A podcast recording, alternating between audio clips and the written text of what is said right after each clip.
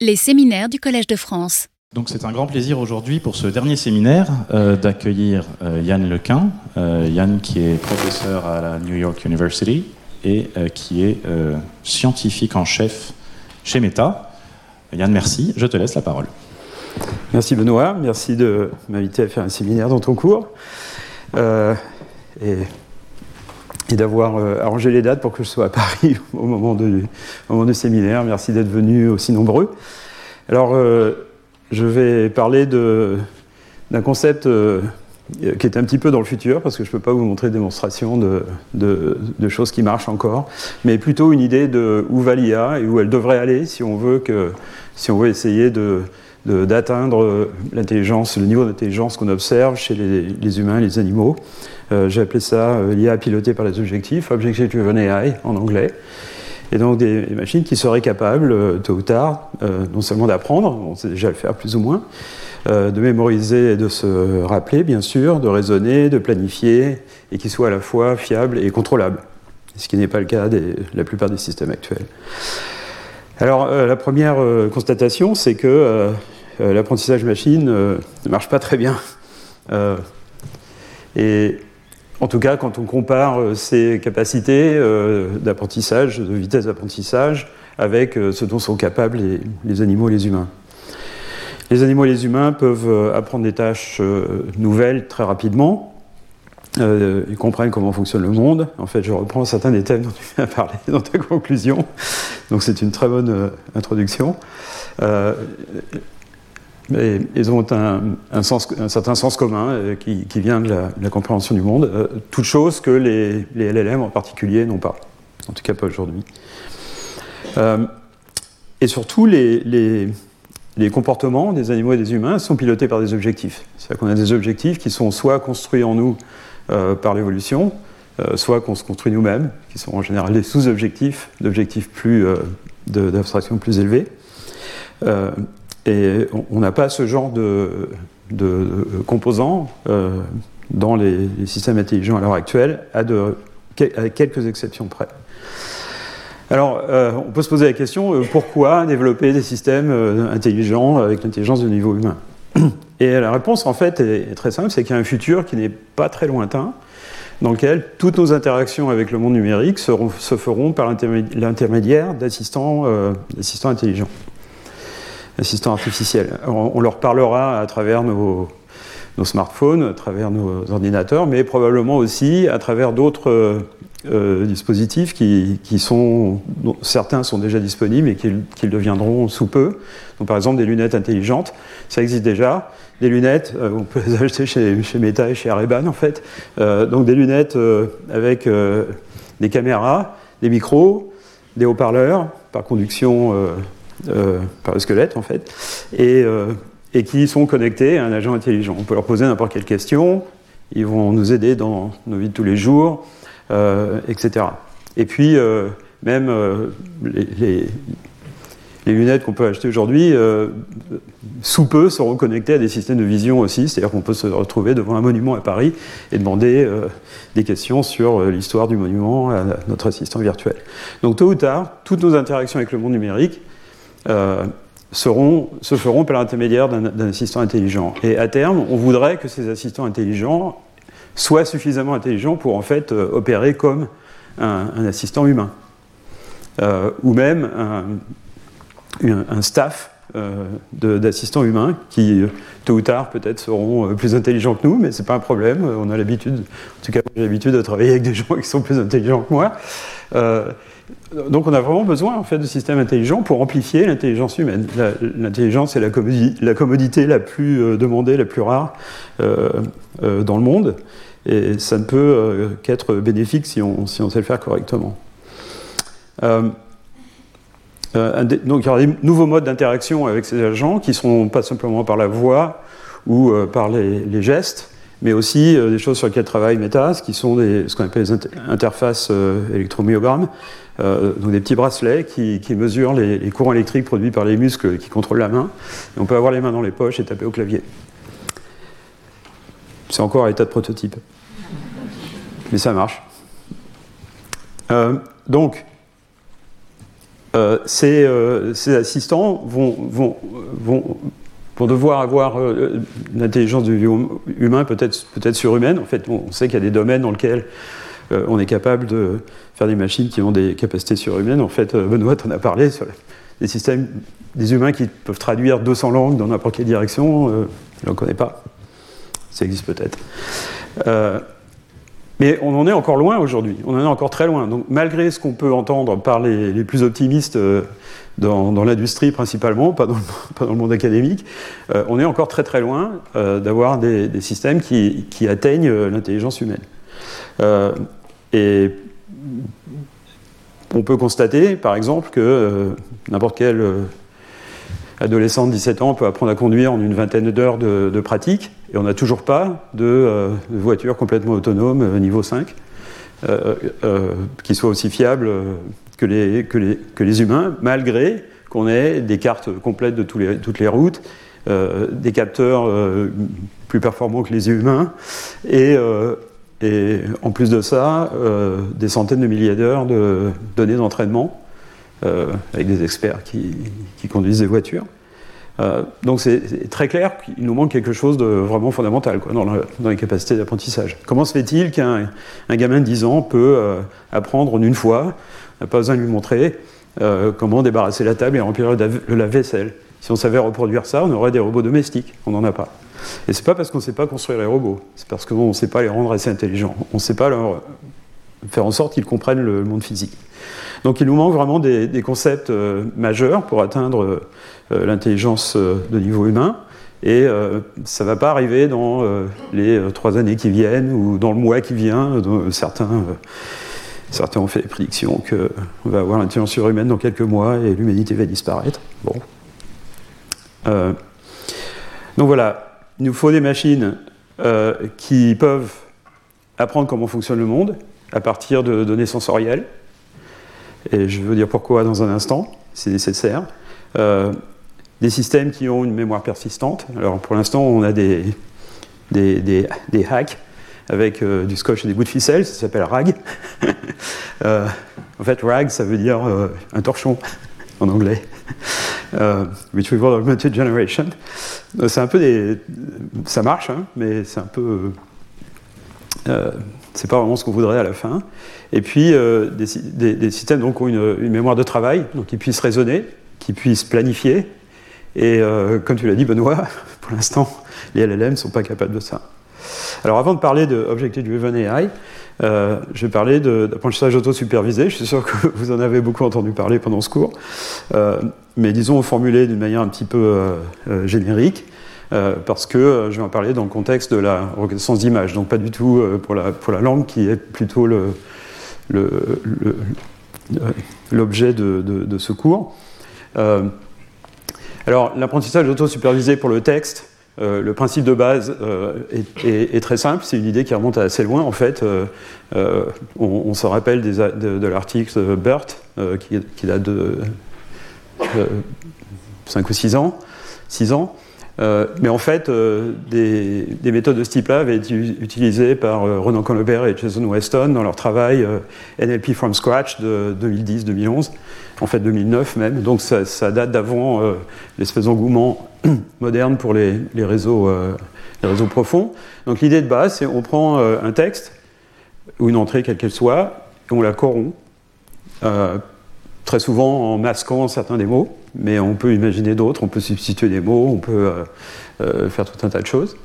Euh, et ensuite, on entraîne un grand réseau de neurones à prédire les, mots qui manquent, c'est-à-dire à, reconstruire la donnée originale non corrompue. Et ce qui est assez incroyable, c'est que ça marche très bien. C'est-à-dire que des systèmes de ce type-là qui sont entraînés de cette manière, avec des corpus de texte assez énormes, en fait, élaborent, euh, apprennent des représentations internes du texte euh, qui sont un petit peu universelles, qu'on peut utiliser pour un peu n'importe quoi. Donc, c'est des représentations de la sémantique, la grammaire, mais aussi du sens, du style. tout est représenté par une grande série de nombres dans, la représentation apprise, qu'on peut utiliser par la suite pour la traduction, la production de, de résumés, etc. Euh, Alors, Benoît a mentionné ce, projet No Language Left Behind assez, assez, rapidement, qui est un projet open source développé par mes collègues à Meta, y compris Holger Schwenk, et, ton étudiant aussi, je pense, qui a participé. Euh, et qui, euh, permet de traduire 200 langues euh, dans n'importe quelle direction, donc 40 000 directions. Mais en fait, on a des données d'entraînement que pour 2400 de ces pairs.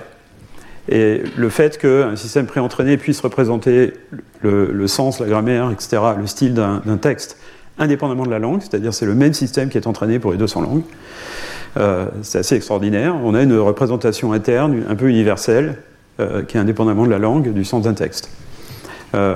Donc ça permet de traduire euh, ces 200 langues, dont certaines sont vraiment obscures, euh, y compris des, euh, variations de, certaines langues, qui, donc par exemple, Minangkabau, je ne sais, pas où ça, arrive, mais il y en a deux versions parce qu'il y a deux systèmes d'écriture pour cette langue, et donc il faut gérer les deux. Euh, plus récemment, donc ça c'est un projet qui a plusieurs années déjà, plus récemment, euh, un système un petit peu plus récent qui s'appelle Seamless M40, que, Benoît a aussi mentionné dans sa leçon précédente, qui, euh, qui, lui ne peut gérer que 100 langues en entrée et 35 langues en sortie, mais qui peut faire parole à parole, parole à texte, texte à texte et texte à parole, donc dans toutes les directions. Et comme l'a expliqué Benoît, parole à parole, c'est compliqué parce qu'on peut faire ça en fait pour des langues qui, ne sont pas écrites pour lequel on n'a pas de transcription. Et, euh, qui plus est, ce, système, euh, donc il y a une démo, euh, vous pouvez jouer avec. Ce système peut aussi faire de la traduction simultanée avec deux secondes de, délai, en, préservant la voix du locuteur ainsi que son expression. Donc ça, ça va permettre, avec ces lunettes intelligentes, de converser dans des conversations entre deux personnes qui ne parlent pas la même langue avec euh, traduction simultanée. Euh, à terme, les lunettes intelligentes auront des, affichages de réalité augmentée. Pour l'instant, euh, on sait le faire, mais c'est un peu trop cher. Donc ça va prendre quelques années avant que ce soit praticable. et donc, traduction simultanée avec sous-titres. donc ça va effacer les barrières culturelles, etc.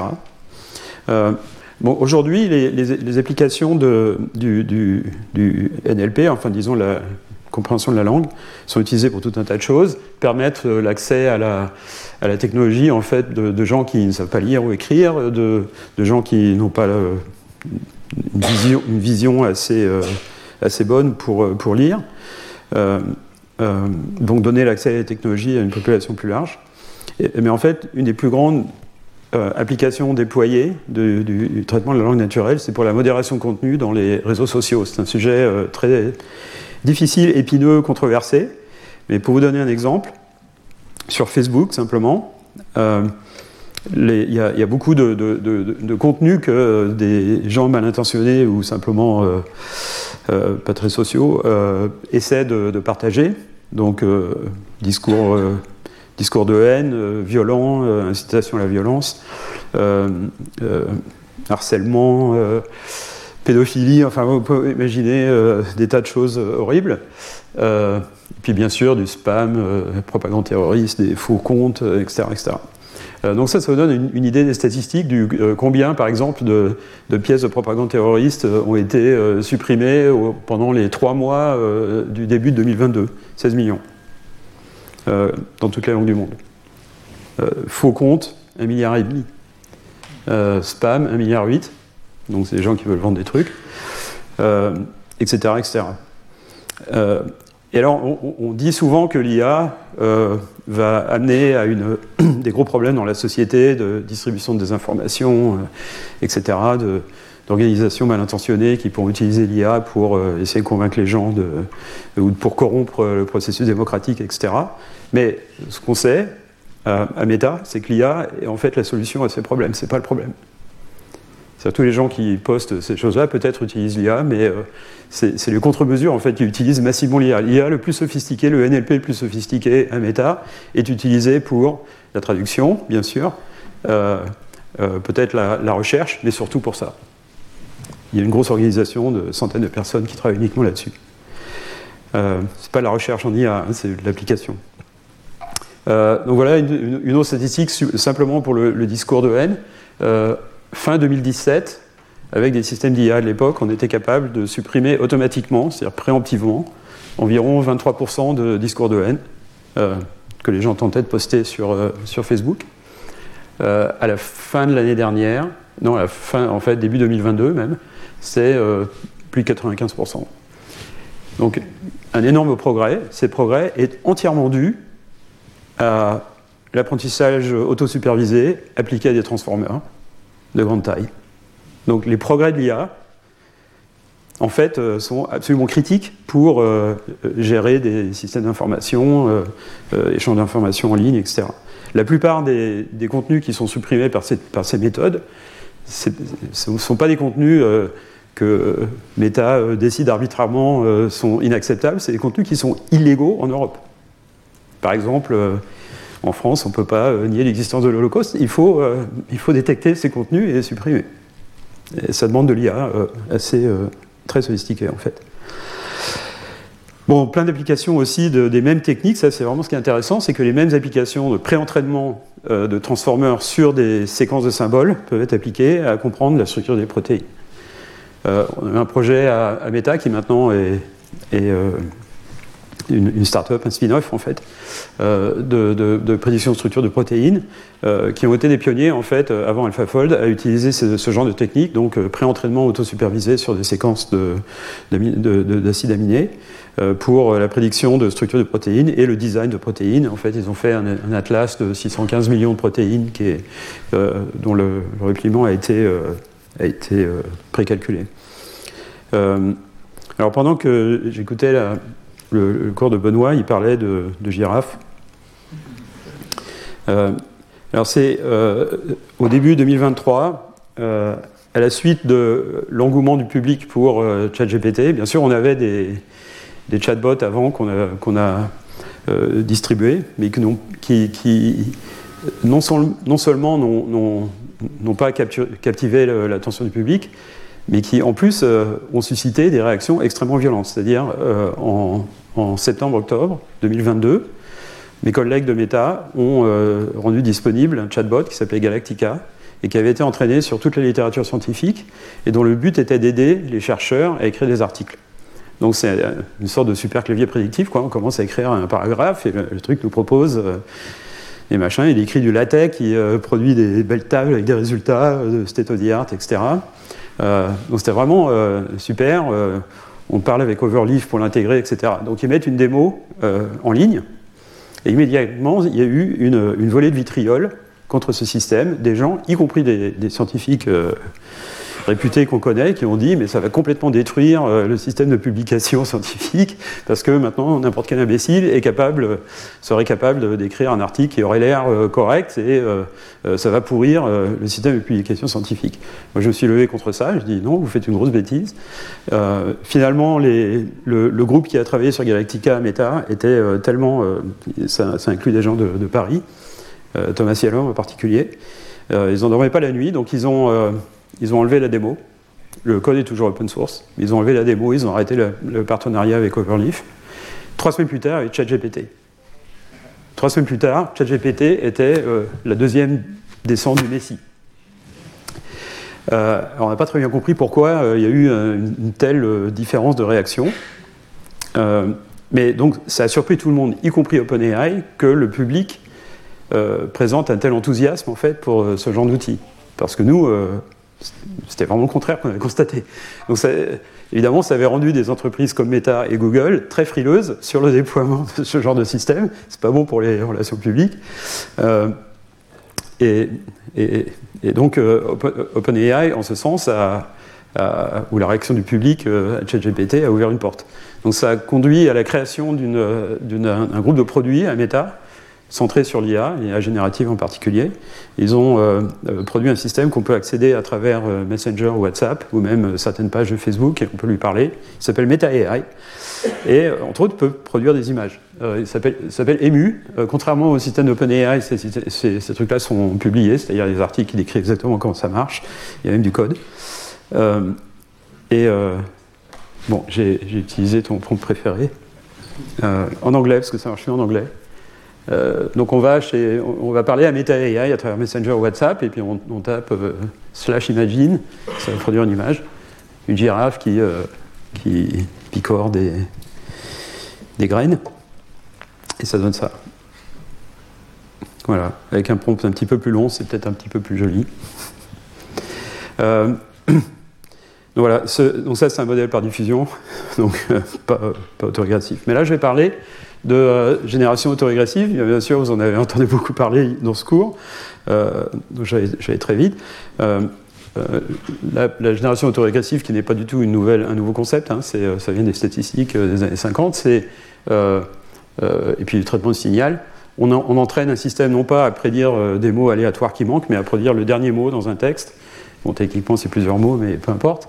Euh, et puis ensuite, une fois que le système est entraîné, on lui fait produire un mot. On peut euh, prendre ce mot et le, déplacer dans l'entrée, donc le, transformer en une, en une entrée, et ensuite prédire le deuxième mot, et puis déplacer encore, euh, troisième mot, etc. Donc c'est prédiction autorégressive qui utilise euh, les prédictions précédentes euh, comme entrée pour les prédictions suivantes. Alors ça c'est bien. Donc c'est sur ce genre de, processus de génération que sont basés tous les, tous les LLM dont on entend parler. Et bien sûr, il y en a, il y en a plein, qui, certains sont open source, donc Blenderbot, qui est un, un système produit par mes, collègues de, faire euh, il y a quelques années, Galactica dont je viens de parler, Lama et Lama 2, euh, Code Lama qui est euh, spécialisé pour le, pour le code, qui est produit par une, équipe qui est essentiellement à Paris, Lama 2 aussi d'ailleurs, euh, dirigé par Gabriel Sinev pour Code Lama. Lama 2 est un projet un peu plus gros, mais qui, qui au départ a démarré à Paris. Mistral, qui sont en fait des transfuges de l'équipe originale de Lama de, fer euh, qui ont cofondé euh, Mistral, euh, Falcon, Alpaca, I, qui vient de Chine, Olmo, qui est sorti la semaine dernière du Allen Institute for AI, et puis bien sûr d'autres systèmes propriétaires, Chinchilla, Gemini de Google, ChatGPT, et puis Meta AI de Meta, qui est en fait une couche au-dessus, qui est un raffinement de l'AMA 2. Euh, la performance est vraiment impressionnante. Ces systèmes sont entraînés avec des, milliers de milliards de, mots ou d'unités euh, des tokens. Euh, mais ils font des, erreurs stupides qu'on peut partiellement corriger avec, avec RAG, avec Retrieval Augmented Generation. et surtout, ils n'ont pas de connaissance de la réalité sous-jacente. Donc, ils sont entièrement entraînés, sur du texte. donc, Lama est open source, mais vous le savez probablement déjà. Euh, et déployé euh, en tant que produit euh, chez Meta à travers WhatsApp Messenger, donc Meta AI, ou à travers des pages spécialisées sur Facebook qui sont incarnées par un certain nombre de personnalités qui sont spécialisées, certains pour le sport, certains pour, pour les restaurants ou la cuisine, et puis Snoop, Snoop Dogg, donc le rappeur, qui lui est spécialisé dans... il est Dungeon Master, donc il fait des, des jeux de Donjons et Dragons, des jeux d'aventure. Pourquoi, je ne sais pas, mais c'est rigolo. Alors voilà pourquoi les systèmes autorégressifs en fait sont extrêmement limités en partie. C'est que à chaque fois qu'un système produit euh, un token, il y a une certaine probabilité pour que ce token euh, sorte de l'ensemble des, réponses correctes. C'est un arbre, donc une fois qu'on est sorti, on ne peut pas revenir. Et Et, si on imagine que les, la probabilité d'erreur sont indépendantes, euh, s'il y a une probabilité de faire une erreur à chaque fois, ça veut dire que la probabilité de rester dans les réponses correctes décroît exponentiellement à mesure que le nombre de tokens produits augmente. Et ça, c'est pas bien. Euh, donc c'est en partie ce qui crée euh, ces, ces, problèmes d'hallucination. Euh, un papier du groupe de Yejin Choi à l'Université de Washington qui analyse ça. A un autre problème, en fait, c'est que apprendre à partir de la langue est très limitant. C'est aussi un, point que, Benoît a, précisé euh, précédemment. Euh, j'ai coécrit cet article avec euh, mon collègue Jake Browning il y a quelques temps. c'est un, article pas d'IA, mais de philosophie. C'est lui philosophe, pas moi. Et, qui, explique, du point de vue sciences cognitives et, philosophie, de l'esprit, pourquoi en fait apprendre uniquement à partir de la langue est nécessairement limité. Et puis il y a des, études, euh, de, par, exemple de Rao Kambhampati à l'Université d'Arizona, qui montrent que euh, les, LLM ne peuvent pas planifier, ne sont pas capables de planifier. Et en fait, c'est dû au fait que pour faire l'inférence d'un token dans LLM, donc le, LLM prend le, prompt, sa, fenêtre de, vue du texte, et fait une quantité de calcul fixe et produit un token. Ces quantités de calcul consistent à propager un signal dans un nombre de couches qui est fixe, qui est déterminé par l'architecture, et produit un token. Ensuite, euh, produit le, token suivant avec la même quantité de calcul. Ce qui veut dire que, que le problème soit simple ou compliqué, que la question soit euh, infaisable ou triviale, le système va dépenser exactement la même quantité de calcul pour produire chaque token. Donc il ne peut pas réfléchir. C'est-à-dire que si un problème est compliqué, il ne peut pas dire euh, Attends, je vais réfléchir et je reviens. Il va répondre aussi rapidement si c'est compliqué que si c'est simple. Euh, il y a un autre problème, c'est que ce processus de, production par, euh, par propagation feed-forward n'est pas, pas Turing complete, comme on dit. C'est-à-dire, on peut montrer qu'avec des tailles de réseau, disons, raisonnables, on ne peut pas approximer n'importe quelle fonction. Donc il y, a des fonctions qui sont complètement inaccessibles avec ce genre de processus d'inférence feed-forward. Et c'est très limitant pour le genre de tâches qu'on veut faire. Euh, donc, euh, bon, les LLM autorégressifs, euh, c'est utile, il n'y a pas de doute, utile à plein de choses, mais ça ne va pas nous mener à l'intelligence de niveau humain et ça a des grosses limitations. Donc c'est bien pour l'assistance à l'écriture, bien sûr, tout un tas de choses, produire des, idées peut-être. Euh. Mais bon, euh, c'est pas factuel, ça hallucine, euh, etc. On peut utiliser des, outils comme Toolformer ou RAG. et on a l'impression qu'ils sont intelligents parce qu'ils sont manipulent la langue de manière très flexible. Et bien sûr, on associe la capacité de manipuler la langue à l'intelligence chez les humains. Donc il est très facile de faire l'erreur d'attribuer l'intelligence à ces systèmes simplement parce qu'ils manipulent la langue. Mais il s'avère que manipuler la langue, c'est facile. Donc ce n'est pas du tout une démonstration d'intelligence. Le test de Turing doit être définitivement mis à la poubelle. Euh, c'est vraiment pas ce qu'il nous faut.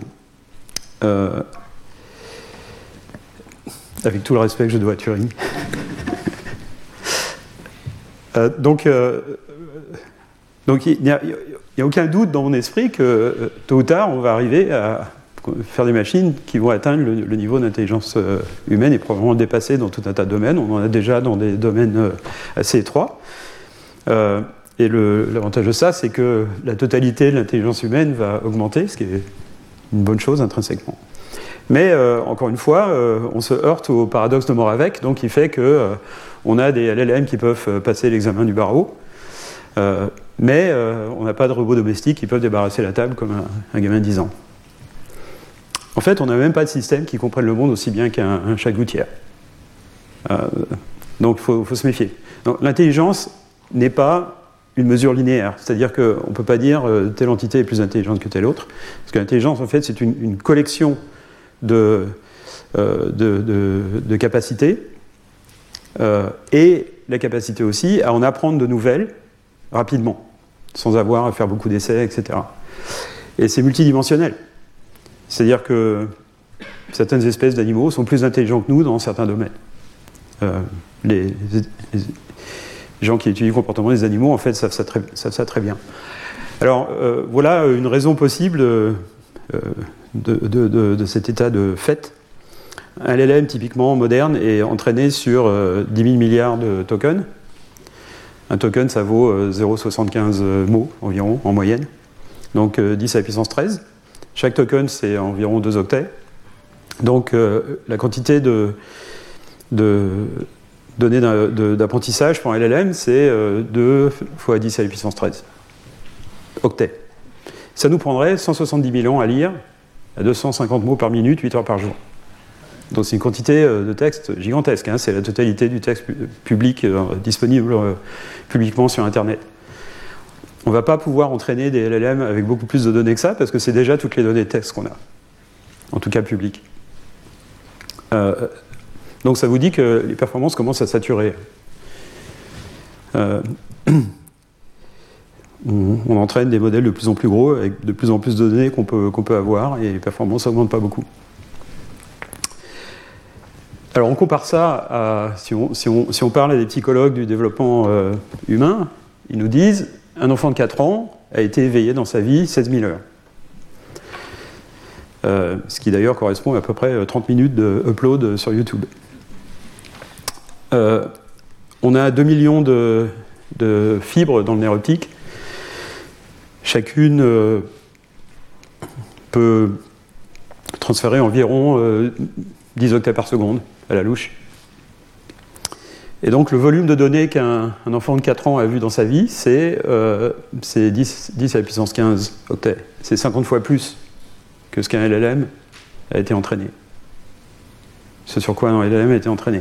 Donc ce que ça vous dit, c'est qu'il n'y a absolument aucun moyen, absolument aucun moyen qu'on puisse atteindre le, degré d'intelligence qu'on observe chez les animaux et les humains simplement par le texte. Le texte est trop euh, bas débit, euh, trop approximé et discret. Mais le fait qu'il est discret, ça le rend simple. C'est-à-dire qu'on a l'impression que, à cause du fait qu'il n'y a que les humains qui peuvent manipuler la langue, c'est ce, cette espèce de truc euh, très sophistiqué, etc. En fait, non, la langue, c'est simple. C'est simple parce que c'est discret. C'est discret parce que c'est un système de communication qui doit marcher euh, malgré qu'il y ait du bruit. Et donc, quand il y a du bruit, les ingénieurs de communication vous disent il faut forcément qu'il y ait des symboles discrets pour qu'on puisse les restaurer à l'autre bout s'ils sont entachés de bruit. c'est pour ça que la langue est discrète, formée de mots, de syllabes, etc. Euh, et le fait que ce soit discret, ça rend le problème de prédiction, donc de reconstruction de, textes corrompus, facile. C'est même pour ça que la langue est la langue. C'est pour qu'elle soit facile à être euh, reconstruite en, cas de corruption. Euh, Donc euh, il y a un gros, défi en fait pour les, années qui viennent en IA, c'est apprendre des représentations du, du, monde qui nous permettent de faire des prédictions, mais dans le monde réel, donc compréhension du monde réel, apprendre à raisonner et surtout apprendre à planifier de manière hiérarchique. Ça, on ne sait absolument pas le faire. Et, et, donc c'est ce qui nous manque en fait. Des, des, systèmes qui peuvent, planifier. Les psychologues désignent ça par ce qu'on appelle système 2 donc système 1, c'est les, tâches qu'on peut faire sans y réfléchir euh, de manière subconsciente. Et puis système 2, c'est les tâches où on a besoin de vraiment euh, planifier ce qu'on va faire, euh, se concentrer sur la tâche, et on peut en faire qu'une à la fois. Donc la solution à ça, une solution potentielle à ça, mais bon, c'est encore hypothétique, c'est cette idée de architecture pilotée par les objectifs. Alors j'ai publié cet article que j'ai mis sur Open Review, c'est pas sur Archive. La raison de le mettre sur Open Review, c'est qu'on peut faire des commentaires. Euh, et, bon, j'ai fait des, speeches techniques similaires à celui-là euh, dans le passé. Euh, donc vous voyez l'URL ici pour l'article. C'est un long, article, mais assez lisible pour, des, pour non spécialistes. Et l'idée est d'avoir ce qu'on appelle une architecture cognitive euh, qui euh, est composé d'un certain nombre de modules, euh, tous entraînés, tous différenciables, tous basés sur le deep learning, et qui ont la fonction suivante. donc là, je vais vous décrire un épisode typique de comment fonctionne ce, ce, type d'architecture. je crois qu'il y a un pointeur, oui.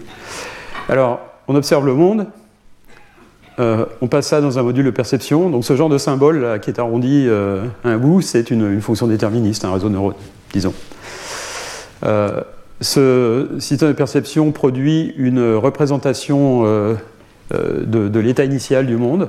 Mais bien sûr, là, je perçois un état particulier du monde dans cette pièce, mais j'ai toujours en mémoire l'état de la rue, euh, de la météo, euh, de ce qui se passe ailleurs dans le monde, etc. Donc euh, il faut combiner ça avec le contenu du mémoire, associative probablement, pour avoir une, idée un peu plus complète de l'état du monde. Et ensuite on, envoie ça à ce qu'on appelle un modèle du monde. donc ce modèle du monde, c'est vraiment la partie centrale, essentielle de, tout, ce, système. Et ce modèle du monde, en fait, permet de prédire ce qui va arriver dans le monde, simplement parce que le monde évolue, ou parce qu'on va prendre une séquence d'actions qu'on imagine. Donc on imagine une séquence d'actions, on la donne au modèle du monde, et on demande au modèle du monde, étant donné l'état actuel du monde, dans, quoi, dans quel état va se retrouver euh, le monde après qu'on ait pris cette séquence d'actions. Ensuite, on peut euh, prendre cette euh, représentation abstraite, d'une certaine manière, de prédite de, l'état final du monde et on peut euh, la donner à des objectifs. Donc ça, on peut voir ça comme des fonctions de coût. Euh, un carré, c'est une fonction de coût dont l'entrée peut être n'importe quoi et dont la sortie est un scalaire qui n'est pas représenté. Euh, imaginez que c'est comme un facteur dans un graphe de facteurs, si vous savez ce que c'est. mais ce n'est qu'une fonction de coût. Alors cette fonction de coût ne va pas être utilisée pour l'apprentissage, elle va être utilisée pour l'inférence. C'est-à-dire que l'inférence, qui consiste à trouver une séquence d'actions, une sortie en fait du système, va se faire par optimisation de ces fonctions de coût à l'inférence. D'accord? Le système est déjà entraîné, on ne parle pas d'apprentissage. À l'inférence, le système essaie de trouver une séquence d'actions qui minimise ces fonctions de coût. Alors, il y a une fonction de coût ou un ensemble de fonctions de coût qui va déterminer si la tâche a été accomplie. D'accord? Donc, cette fonction de coût détermine la tâche. Euh, elle vaut 0 euh, si la tâche a été accomplie, et puis un nombre plus élevé si euh, elle ne l'est pas, en fonction de la distance à laquelle on approche la satisfaction. Et puis un autre ensemble d'objectifs qui seraient des garde-fous, qui par exemple dirait si, c'est un, robot domestique qui, a, qui fait la cuisine, il a un grand couteau de cuisine dans sa main, euh, s'il y a une personne qui s'approche euh, trop près, euh, on va limiter la vitesse à laquelle on bouge le bras. On peut mettre ça dans une fonction de coût pour éviter que les gens se fassent blesser par un robot domestique, etc. Donc c'est ça qui va garantir que à la fin le système va être sécurisé, pas trucider tout le monde. C'est là-dedans qu'on va, qu'on va si on dit euh, au système euh, maximise la, production de trombones, euh, etc., il ne va pas transformer toute la galaxie en trombone, parce qu'on va lui dire non mais il faut, tuer personne quand même. Hein.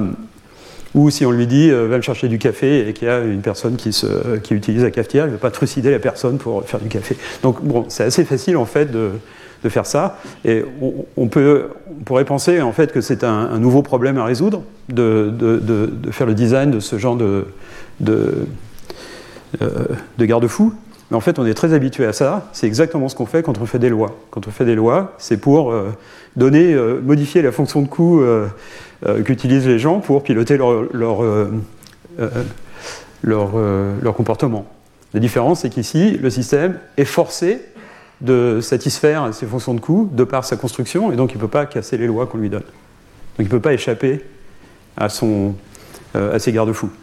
Donc, quand on a cette vision-là, on réalise que tous les gens qui parlent des problèmes d'alignement, des problèmes du fait que l'IA va tous nous tuer euh, dans quelques mois ou quelques années, euh, sont des fous furieux. Euh, en fait, non, ils écrivent des scénarios à la James Bond, mais bon, c'est pas une raison pour Ensuite, euh, aller faire le lobbying à la communauté européenne pour euh, faire des réglementations sur des risques qui n'existent pas. voilà. Donc, euh, ces, world models, en fait, très souvent, seraient récurrents ou itératifs, en sens que si on prend une séquence d'actions, par exemple deux actions ou deux, petites séquences d'actions, il faut appliquer le, modèle plusieurs fois pour arriver à prédire ce qui va se passer. Et les garde-fous sont appliqués à toute la trajectoire, pas seulement au truc final. Euh, et en fait, cette idée existe depuis plus de 60 ans. Ça s'appelle euh, Model Predictive Control dans le contexte euh, de la commande optimale. Donc c'est extrêmement classique. L'idée d'inférer une séquence d'actions qui minimise une série de coûts à partir d'un modèle du système qu'on essaie de contrôler, ça a 60 ans.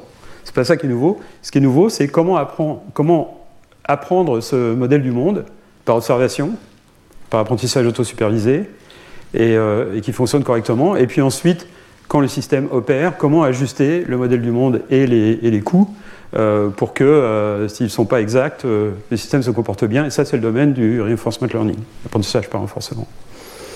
Alors le monde n'est pas déterministe, donc ces modèles du monde en fait doivent prendre des, variables latentes qui peuvent être euh, échantillonnées ou variées dans des ensembles et qui vont en fait produire plusieurs euh, prédictions. C'est-à-dire que si on joue aux échecs, votre action c'est ce que vous jouez, la variable latente c'est ce que va jouer euh, l'adversaire. Donc ça c'est deux coups.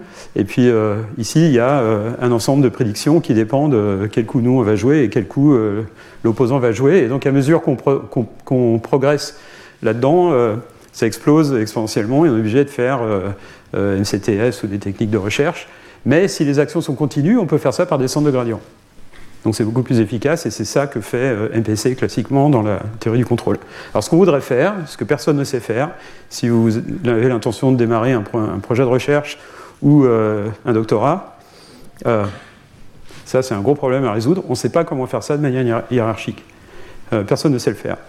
Pourquoi c'est important? Donc par exemple, imaginez que je suis assis dans mon bureau à, New York University et je veux venir à Paris.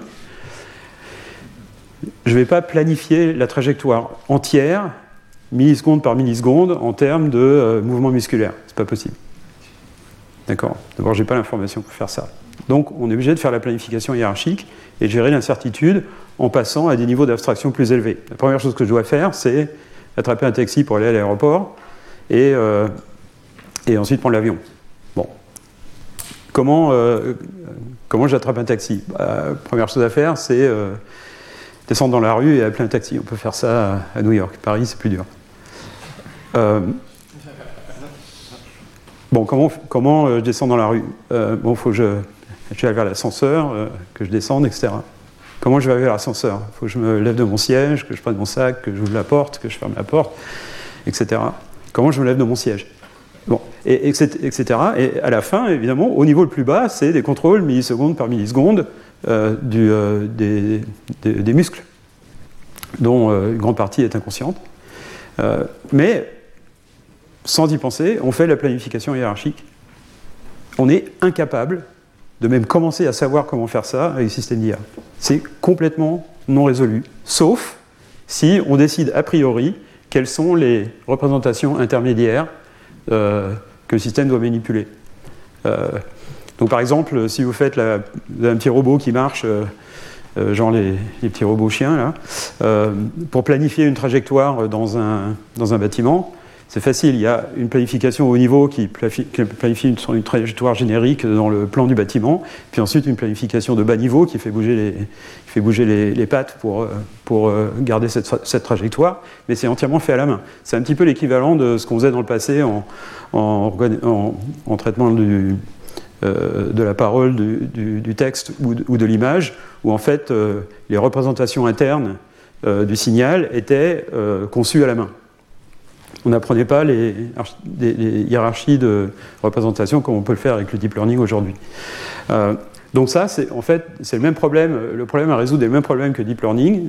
Euh, apprendre des représentations hiérarchiques, mais pas de la perception, comme on sait le faire avec les réseaux convolutifs, euh, deep learning en général, mais pour des, des plans d'action. On ne sait pas le faire. Beau problème ouvert.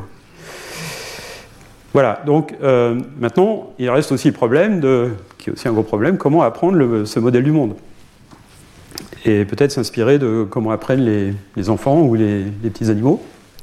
Alors il y a des concepts, donc c'est euh, un diagramme qui a été euh, fait par Emmanuel Dupoux, qui est à Paris à temps partiel à faire aussi, qui essaie de répertorier à quel âge les enfants apprennent des, concepts de base comme euh, la permanence des objets, euh, le, fait que les objets appartiennent à des catégories, etc. Ça arrive assez tôt. Et puis euh, les notions de, physique intuitive comme la gravité, l'inertie, etc. etc. c'est en fait, ça prend pas mal de temps. ça prend à peu près 9 mois pour un bébé à apprendre que les objets qui ne sont pas supportés tombent. Avant ça, rien de surprenant pour eux si un objet flotte dans l'air. Mais après 9 mois, Surprise. Alors comment on fait ça? Donc il y a une idée bien naturelle, c'est-à-dire on va faire pareil qu'avec le texte, on va prendre euh, une vidéo, et ça c'est une vieille idée, je travaille dessus depuis plus de 10 ans, presque 20 ans. Euh, on prend une vidéo, on masque une partie de cette vidéo, on la translate dans le temps, c'est la même chose. Euh, donc par exemple la deuxième partie de cette vidéo, et puis on montre la première partie de la vidéo au système, et on lui demande, on lui dit il y a un agent dans cette vidéo qui prend une action, je ne sais pas, souffler la bougie, et on entraîne le système à prédire le reste de la vidéo, qui a été masqué dans l'entrée. D'accord? C'est naturel, c'est un modèle génératif, une architecture générative pour euh, prédire de la vidéo. Ça marche pour le texte, pourquoi pas pour, euh, pour, la vidéo, ou pour l'image Eh ben non, ça marche pas. Ça marche pas bien en tout cas. Ça fait des choses comme ça. Donc si vous entraînez un système à prédire ce, euh, donc, euh, ça, c'est un, segment initial de vidéo, puis il fait prédire ce qui va se passer à partir des, quatre premières euh, trames. Vous avez des, vidéos, des, prédictions toutes floues. Pareil ici, donc c'est une scène naturelle. les quatre premières trames sont euh, observées, les deux dernières sont prédites, et c'est tout flou. Pourquoi? Parce que le système doit faire une prédiction, et comme il ne sait pas ce qui va se passer dans le monde, il ne peut pas prédire toutes, toutes les, les futurs plausibles, il produit la moyenne de tout ce qui va se passer. Alors on a essayé des tas de choses, des GAN, des trucs comme ça, des, systèmes à variables latentes, etc. Et rien ne marche vraiment très bien. Le seul truc qui marche, et pour ça on a beaucoup de données euh, empiriques, c'est ce qu'on appelle les architectures d'enchassement de, euh, joint. Joint Embedding Architecture, ou plus précisément Joint Embedding Predictive Architecture, parce qu'on est un prédicteur, euh, JEPA, euh, si, on, si, on, fait le, résumé. Et alors là, l'idée, la différence avec euh, l'architecture précédente, c'est que là, on fait aussi passer l'observation complète par un encodeur. D'accord?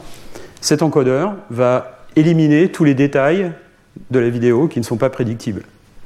par exemple, si je prends une vidéo de cette partie de la pièce et que je fais tourner la caméra, il est clair que euh, le système va pouvoir prédire que euh, c'est une salle de conférence avec des gens qui sont assis dans les sièges, la densité de personnes est probablement constante, etc. Mais il ne va pas pouvoir prédire, bien sûr, les détails de l'apparence de, chaque personne, la couleur du vêtement, la forme des cheveux, si la personne est, un homme ou une femme, etc. L'âge.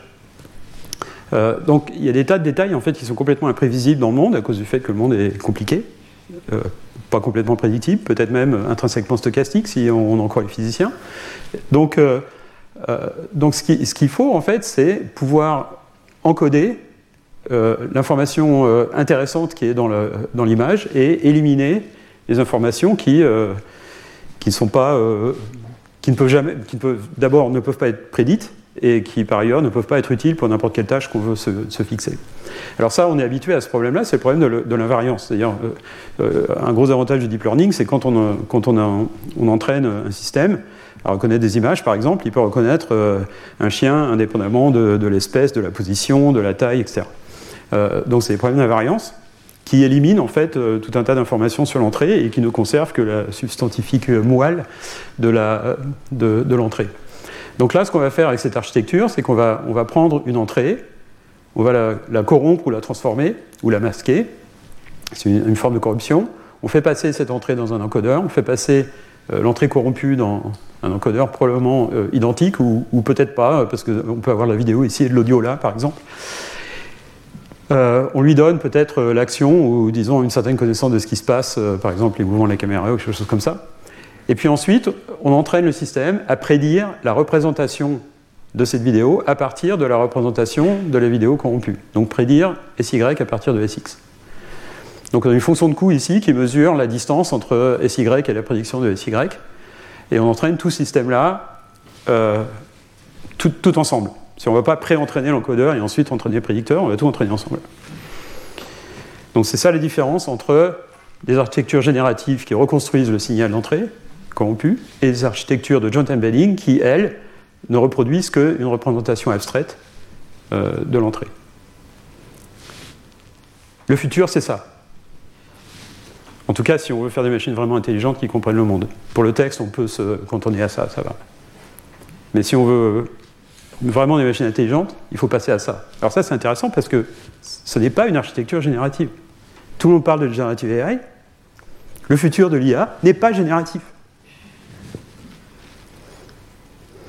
il y a plusieurs, euh, euh, plusieurs parfums de ce type d'architecture. En fait, euh, les idées de base remontent à très loin, de papier des début des années 90 de mon groupe à, Bell Labs, avec des architectures de ce type-là, dans lesquelles on, faisait à l'époque l'apprentissage contrastif, dont tu as parlé d'ailleurs. donc c'est une vieille idée, on appelait ça les réseaux siamois à l'époque. Et on utilisait donc des méthodes contrastives, c'est-à-dire dans lesquelles il y a des, paires d'exemples d'apprentissage euh, dont on sait qu'elles sont sémantiquement identiques. Donc, par exemple, une image est la même image d'un point de vue différent ou corrompue d'une certaine manière.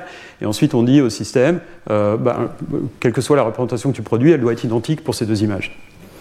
Alors, si on fait que ça, le système collapse. C'est-à-dire qu'il ignore complètement les entrées et euh, il produit des SX et SY qui sont constants. Donc, c'est pas très intéressant. donc, les méthodes contrastives consistent à aussi avoir des paires dont on sait qu'elles sont différentes et et ce qu'on fait avec, c'est qu'on repousse les deux, euh, euh, les, deux représentations les unes des autres. Ça, c'est les méthodes contrastives. Mais le gros progrès de ces dernières années, c'est que maintenant on a trouvé des méthodes non contrastives pour faire ça, qui empêchent le collapse. Euh, donc, dont, je vais, euh, je vais parler. Donc, ça, c'est l'architecture JEPA, Joint Embedding Predictive Architecture. Il peut y avoir plusieurs fonctions de coût, pas seulement la reconstruction, mais aussi d'autres fonctions de coût qui peut-être conduisent le système à apprendre certains concepts particuliers et pas d'autres. Et pour comprendre euh, comment l'espèce de base théorique de comment fonctionnent ces systèmes, il faut euh, se référer à ce qu'on appelle les modèles à base d'énergie, euh, donc c'est une version un peu moins forte de la modélisation probabiliste. Il s'avère qu'il est très difficile de modéliser des distributions de probabilité dans des espaces de haute dimension et continue, et qui plus est dans des espaces où on n'a pas d'observation, parce que c'est des espaces latents. Euh, donc il faut abandonner l'idée qu'on va faire la, modélisation probabiliste. Ça ne veut pas dire qu'on ne va pas gérer l'incertitude, euh, mais ça veut dire que la manière de capturer la dépendance entre des variables, donc par exemple entre x qui est observé et y qui ne l'est pas, ou qui n'est observé que pendant l'apprentissage et pas pendant le test, euh, capturer la dépendance entre x et y si, par exemple, ces, boules noires là sont les, exemples d'apprentissage, ce qu'il faut, c'est une fonction de contraste qui, prend des, des valeurs faibles, disons 0, euh, sur ces points et autour, et qui prennent des valeurs plus élevées ailleurs. Si on a une fonction de ce type-là, f de x, y, qui nous donne 0 quand x et y sont compatibles, et une valeur plus grande quand y n'est pas compatible avec x, avec x euh, si on s'en réfère aux données, euh, ça veut dire que le système aura capturé en fait la dépendance entre x et y. C'est-à-dire qu'on pourra l'utiliser pour inférer y à partir de x, même si la dépendance n'est pas une fonction, si c'est simplement une relation. Euh, par exemple, pour ce, x-là, il y a plusieurs y, peut-être une infinité de y qui sont possibles. D'accord? Donc c'est une représentation implicite d'une fonction en fait, ou d'une relation, qui n'est pas forcément une fonction. C'est beaucoup plus puissant euh, qu'un calcul de y euh, par propagation forward et qui plus est, euh, c'est Turing complete. On peut formuler n'importe quel problème, n'importe quel algorithme, aussi compliqué qu'il soit, en termes de minimisation. D'accord? Donc ici, le processus d'inférence, c'est je vous donne un, x, et vous pouvez trouver le, y par minimisation de ces fonctions d'énergie. Euh, donc c'est très général comme euh, framework, enfin je travaille là-dessus depuis plus de 20 ans, 30 même. Et, donc je vous parlais des méthodes contrastif pour entraîner ces systèmes, ça consiste à dire euh, euh, cette fonction d'énergie, l'apprentissage doit lui donner la bonne forme. C'est-à-dire que doit, les paramètres de la fonction d'énergie doivent être appris de manière à ce que les exemples d'apprentissage ont une énergie basse et tout le reste a une énergie plus haute. Et donner une énergie basse à des, ondes d'apprentissage, c'est très facile. Il suffit de montrer l'exemple d'apprentissage et faire un pas de gradient pour changer les paramètres de manière à ce que la sortie de, de la sortie scalaire de ce f de xy euh, descend, très simple. Mais on se heurte à ce problème du collapse, dont je parlais précédemment, où on se retrouve avec une euh, fonction d'énergie toute plate qui ne discrimine pas en fait entre euh, la bonne région et la mauvaise région. Donc les méthodes contrastives consistent à, échantillonner des points à l'extérieur de la zone des données et de pousser l'énergie, la fonction d'énergie vers le haut à cet endroit-là. Donc on peut avoir une fonction de coût qui euh, module euh, euh, les énergies auto-basses. Ou il y a d'autres méthodes par régularisation, et ces méthodes en fait tendent à minimiser le volume d'espace qui peut prendre une énergie basse. Alors ça, paraît un peu abstrait, mais en fait on sait le faire. Plus ou moins. D'accord, donc ces deux méthodes. Méthode contrastive, produit plein de points, méthode régularisée, un régulariseur mathématique qui, quand on le minimise, minimise la région, le, volume de la région d'espace qui a une énergie basse. Euh, alors ça, ça marche malheureusement pas très bien en haute dimension. C'est-à-dire que si la dimension de l'espace est très élevée, il faut produire beaucoup, beaucoup de points contrastifs pour, euh, pour euh, arriver à ce que la fonction d'énergie prenne la bonne forme. Donc j'étais, non seulement j'ai contribué à inventer, mais j'étais un grand fan de ces méthodes-là et je les ai complètement abandonnées depuis 4-5 ans. Parce que depuis quelques, temps, on a des méthodes non contrastives qui ont l'air plus efficaces. Donc je vais vous demander euh, cinq choses, ou quatre choses. Abandonner les modèles génératifs. si vous êtes intéressé à faire des progrès en IA, d'accord, et vous ne voulez pas euh, faire la même chose que tout le monde, c'est-à-dire des LLM et euh, améliorer incrémentalement ce que font les LLM, abandonner les modèles génératifs, abandonner les, modélisations probabilistes en faveur de modèles à base d'énergie, abandonner les méthodes contrastives en faveur de ces méthodes régularisées, et bien sûr abandonner l'apprentissage par renforcement, mais ça on savait déjà, ça ne marche pas. Enfin, il faut l'utiliser, mais c'est la cerise sur le gâteau, comme, euh, comme je l'ai dit, depuis de nombreuses années. Donc comment entraîner ces systèmes pour qu'ils ne collapsent pas? Il y, a ensemble, il y a deux ensembles d'idées, enfin il y a plusieurs, mais euh, une idée que j'aime bien qui est d'essayer de, de trouver une estimation de l'information euh, véhiculée par ces représentations SX et SY et essayer de maximiser ça. Donc si on a, une mesure de la quantité informationnelle de SX et SY, on peut essayer de la maximiser. Donc, dans une fonction de coût, on met euh, l'information avec un signe négatif pour maximiser l'information. Donc, ça, c'est bien, sauf que on a un gros problème c'est qu'on ne sait pas euh, écrire une formule qui nous donne une borne inférieure à l'information. Pour maximiser la quantité d'information, il faudrait une borne inférieure à l'information, pousser la borne inférieure et l'information euh, montrer avec. Mais on ne sait pas le faire. Les seules choses qu'on a, c'est des bornes supérieures. Donc, on croise les doigts et on calcule une bande supérieure à l'information, et on maximise cette bande supérieure, et en croisant les doigts, on espère que la quantité d'information va suivre. OK? Et bon, ça marche. C'est pas idéal. Si vous avez une meilleure idée, euh, je suis preneur. Donc comment fait-on pour euh, approximer le, disons, avoir une bonne supérieure aux quantités d'informations Donc la première chose, c'est que le collapse, c'est une situation dans laquelle euh, toutes les variables SX, si on prend un ensemble de données, sont constantes. D'accord? Le truc collapse, produit zéro. C'est facile à, prédire, donc euh, cette erreur-là va être minimisée. Mais c'est rien d'intéressant. La première chose qu'on peut faire, c'est forcer l'écart type de chacune de, ces variables, SX ou la variance, à être au-delà d'un certain seuil. Donc on peut mettre un, hinge loss, comment on dit ça en français? Un coup charnière, qui, qui, dit l'écart type de chaque variable de Sx doit être supérieur à 1.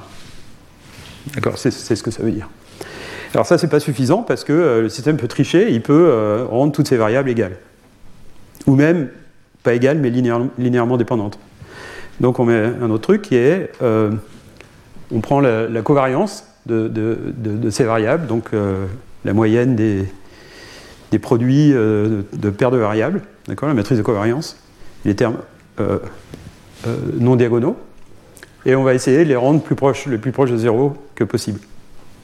D'accord? Donc en fait, la collection de ces deux trucs, c'est de dire sur une collection de données, un batch par exemple, on va calculer la matrice de covariance, donc le, produit de cette euh, matrice euh, SX pour euh, plusieurs exemples, transposer, multiplier par elle-même, matrice de covariance, et on va faire en sorte que cette matrice de covariance est le plus proche possible de l'identité.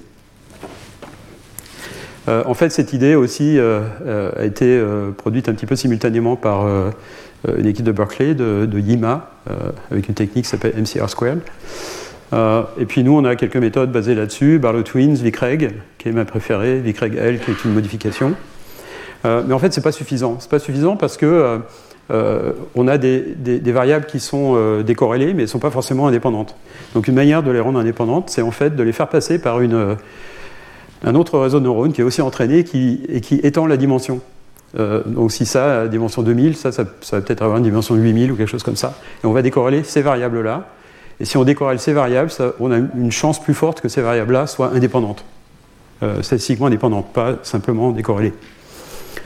Euh, et puis ça, ça, marche bien.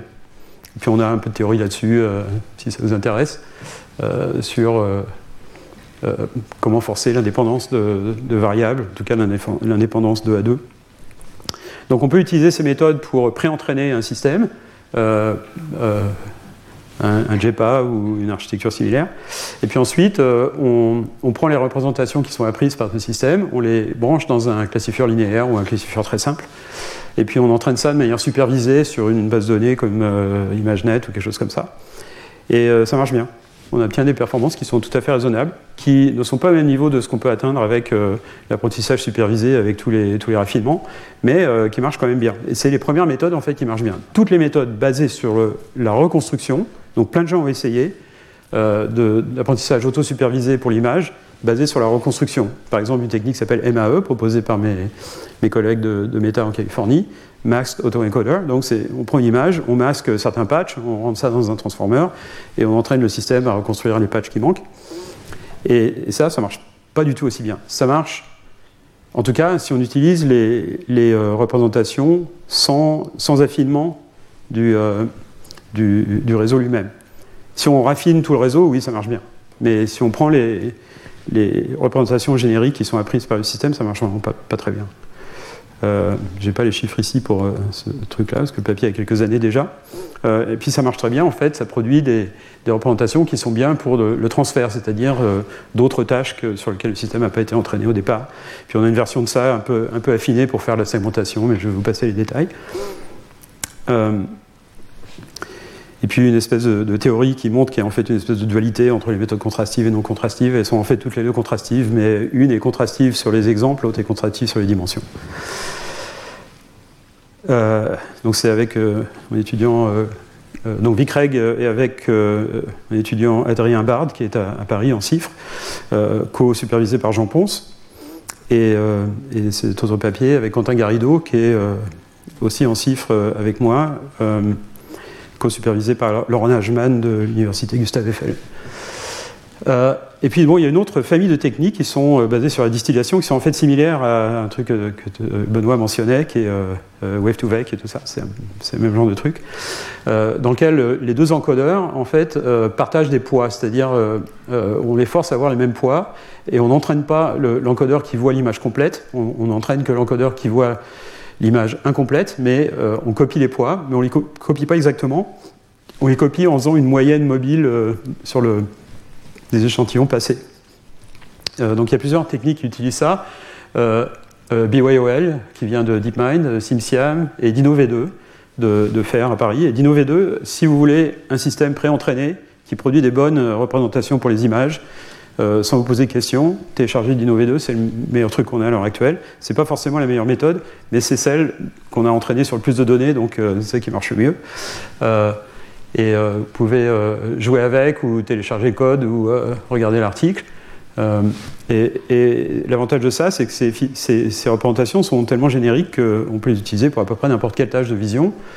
Alors, ce sera moins bon que, par exemple, SAM, Segment Anything, pour la segmentation, euh, mais, ça peut marcher pour tout un tas de choses.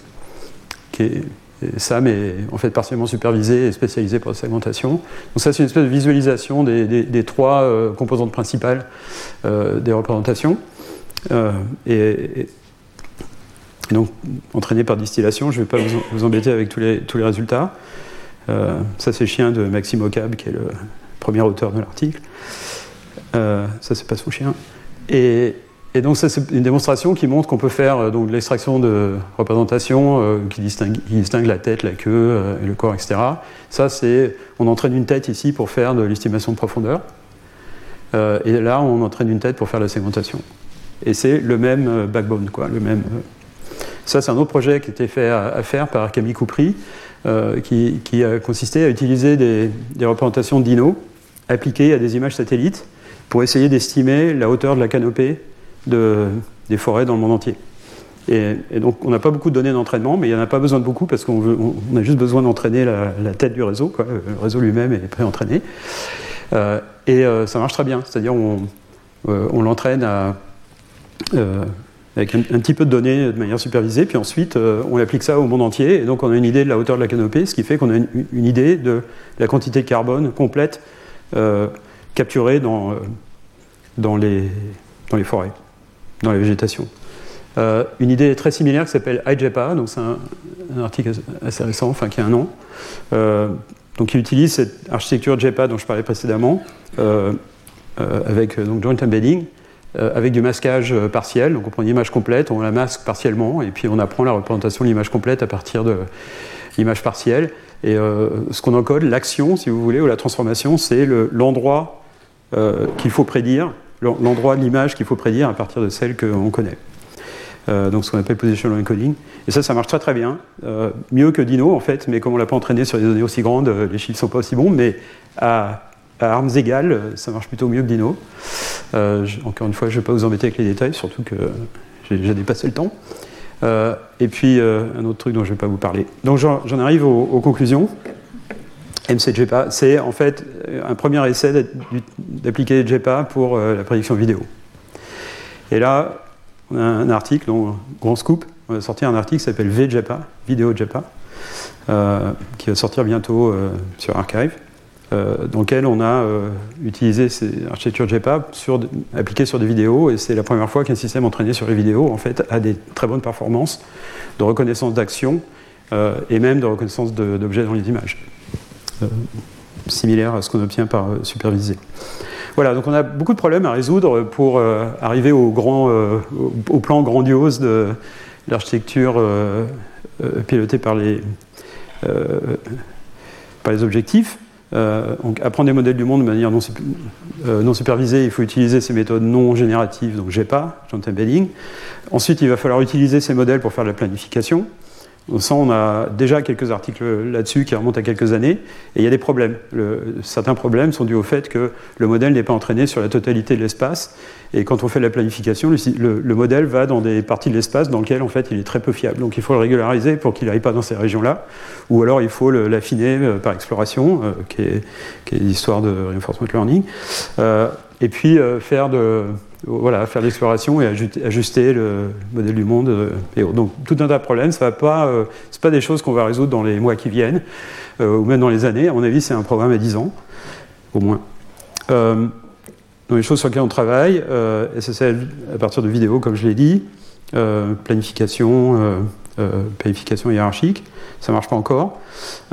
évidemment, il faut passer à l'échelle parce qu'on sait que les réseaux neurones, plus on met de données, plus on met des gros réseaux, mieux ça marche. Et puis il y a une espèce d'effet de, seuil, enfin d'émergence, on a un peu l'impression. Donc euh, c'est un peu, un peu cher. Mais il y a plein d'idées nouvelles à avoir qu'on peut tester sans avoir 16 000 GPU à sa disposition. Donc euh, encore une fois, si, si vous voulez décider euh, de faire un doctorat, c'est probablement un bon domaine. Il n'y a pas encore beaucoup de compétition. et Et donc, euh, il y a des problèmes effectivement qui se posent, qui rejoignent euh, certains, certains points que euh, Benoît discutait, qui est que dans un futur où toutes nos interactions avec le monde numérique se feront par l'intermédiaire d'un agent intelligent, ces, agents intelligents en fait constitueront une espèce de dépositaire de toute la connaissance humaine. Et pour ça, il faut absolument que ces plateformes soient open source on ne peut pas se permettre que la totalité de la connaissance humaine et toute, notre, euh, euh, toute l'information qu'on récupère de chaque citoyen euh, français soit contrôlée par deux ou trois entreprises sur la côte ouest des États-Unis ou en Chine. c'est absolument inconcevable. donc, ce qu'il faut, c'est des plateformes communes. Il n'y a pas besoin d'avoir 300 LLM différents de base, de, de modèles de fondation. Il en suffit quelques-uns. Ça coûte très cher à, entraîner. Euh, donc il n'y a que quelques entreprises qui peuvent faire ça, qui ont les reins assez solides pour ça, dont Meta. Et donc c'est pour ça que Meta distribue l'AMA 2 en open source, parce que c'est euh, la base au-dessus duquel une industrie peut se construire, et surtout au-dessus duquel, au-dessus de laquelle une, grande diversité de modèles plus spécialisés en fait peut, peut se construire pour des applications industrielles, etc., mais aussi pour la culture. C'est-à-dire que les systèmes actuels, comme vous l'avez vu tout à l'heure, quand j'ai voulu taper la girafe, euh, etc., je l'ai fait en anglais, je ne l'ai pas fait en français. en français, euh, le système de méta, pour l'instant, ne euh, marche pas très bien encore. Ça va venir. donc, si on veut, par exemple, que la culture française, les valeurs de la République soient préservées, il faut des LLM qui sont affinés sur le fond euh, de, la culture française, la littérature, Bibliothèque nationale, l'INA, etc. Et, donc, il faut que les plateformes de base, étant donné qu'elles sont très chères et très compliquées à construire, soient, ouvertes pour qu'on puisse construire ces systèmes spécialisés par-dessus. Il y a un projet en ce moment, en Inde, d'affiner l'AMA 2, donc le, système open source de Meta, pour qu'il puisse converser dans les 22 langues officielles de l'Inde. Alors en France, on n'a pas 22 langues officielles, mais on a beaucoup de langues euh, locales euh, disparaissent depuis 100 ans et ce serait bien de les préserver. Euh, donc ce que ça veut dire pour Policy, quoi, c'est il faut s'assurer qu'il n'y a pas de, loi ou de régulation qui interdisent la distribution de modèles open source. Et là, on a un énorme problème, c'est qu'on s'est retrouvé il y a quelques mois une espèce de choix le premier choix, qui était popularisé par Demis Hassabis de DeepMind, Sam Altman de OpenAI et Dario Amodei de Anthropic, c'est de dire l'IA, ça va devenir très, très puissant. très vite, on va arriver à l'intelligence de niveau humain. Donc c'est trop dangereux de, le mettre dans les mains de tout un chacun. Il faut le verrouiller. Donc il faut que les gens qui veulent entraîner des modèles très puissants, en fait, demandent l'autorisation et une licence. Et ça, c'est la mort de l'open source. Alors, on peut suspecter certaines de ces personnes, il y en a qui sont honnêtes, mais certaines de ces personnes d'avoir un petit intérêt, comme ils, pensent qu'ils sont en avance, avec lesquels apportent derrière eux en, en cédant de régulation. Et donc, ils ont fait beaucoup de lobbying auprès du gouvernement américain, anglais et européen pour ça. Le gouvernement français n'a pas du tout apprécié la plaisanterie, non plus que le gouvernement allemand, à cause des problèmes culturels dont je vous parlais précédemment. C'est-à-dire disant, si on n'a pas d'open source, on est à la traîne, euh, euh, on ne va pas pouvoir avoir des systèmes qui reflètent nos cultures, nos, valeurs, nos, langues. donc il faut absolument combattre ça. Donc il y a eu une espèce de gros, grosse négociation à Bruxelles.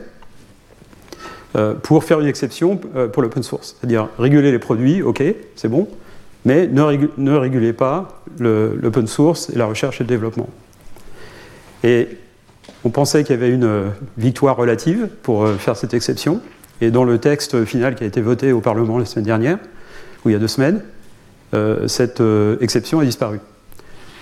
donc là, je ne sais pas si vous êtes intéressé par ces questions ou, ou activiste, mais euh, si, euh, en fonction de comment est appliquée cette euh, loi, ça peut être la fin de l'IA en Europe. C'est aussi simple que ça. Je ne suis pas anti-régulation. Hein. C'est bien de réguler les produits. Mais réguler la recherche et le développement, c'est comme si on disait vous n'avez pas le droit de, contribuer à Linux ou à, je sais pas, un autre produit open source parce que c'est trop dangereux. C'est complètement ridicule. Mais à cause du fait que euh, les gens ont été un petit peu brainwashés par des histoires de risques existentiels. On a ces lois qui essaient de protéger contre des risques qui n'existent pas et qui, dans l'intervalle, vont tuer la démocratie. Très bien. Donc pour contrecarrer ça, et je m'excuse de, parler de ça, euh, en fait on a formé une alliance de recherche ouverte en IA avec IBM. Donc c'est Meta IBM, euh, et puis on rejoint Intel, Sony, euh, euh, tout un tas d'organisations académiques, y compris en France. si vous n'en faites pas partie déjà, vous pouvez les rejoindre. Et puis, bien sûr, la totalité des startups qui, elles, sont complètement dépendantes de, systèmes open source. Lama 2 est utilisé par des millions de développeurs de par le monde. et le, monde de, l'investissement aussi. Parce que tous les venture capitalistes, là, ils donnent de l'argent aux startups. S'il n'y a pas d'open source, il n'y a pas d'industrie. Euh, donc voilà. Euh, donc ça, va nous prendre du temps pour arriver au, niveau euh, d'intelligence humaine. Et avant ça, on va passer par le niveau des chats et des chiens, peut-être, ou des perroquets, je sais pas. Ou si on a la chance, des pieuvres, parce que c'est incroyable, les pieuvres. et y a, la notion d'intelligence générale n'existe pas, c'est-à-dire même l'intelligence humaine est extrêmement spécialisée. Pour s'en convaincre, il suffit de constater qu'on peut acheter un gadget à 30 euros qui nous bat à plat de couture aux échecs, donc euh, ça veut dire qu'on n'est pas très bon. Ou euh, on utilise, euh, je sais pas, Wolfram Alpha, il peut calculer les intégrales mieux que nous, donc bon. donc il n'y a pas de, pas de mesure linéaire, scalaire de l'intelligence, c'est une, collection. Et on aura des systèmes intelligents qui sont plus intelligents que nous dans plein de domaines. Et, et, il va falloir faire attention aux risques, mais le risque existentiel n'est pas un risque qu'il faut, dont il faut particulièrement s'inquiéter, particulièrement si on utilise des architectures telles que je décris, où on peut mettre des, des guardrails, des, euh, euh, des garde-fous, euh, pour empêcher de faire des, des, choses trop dangereuses. Et voilà, je vais m'arrêter là, avec 20 minutes de retard, comme d'habitude. Merci. Retrouvez tous les contenus du Collège de France sur www.colège-2-france.fr.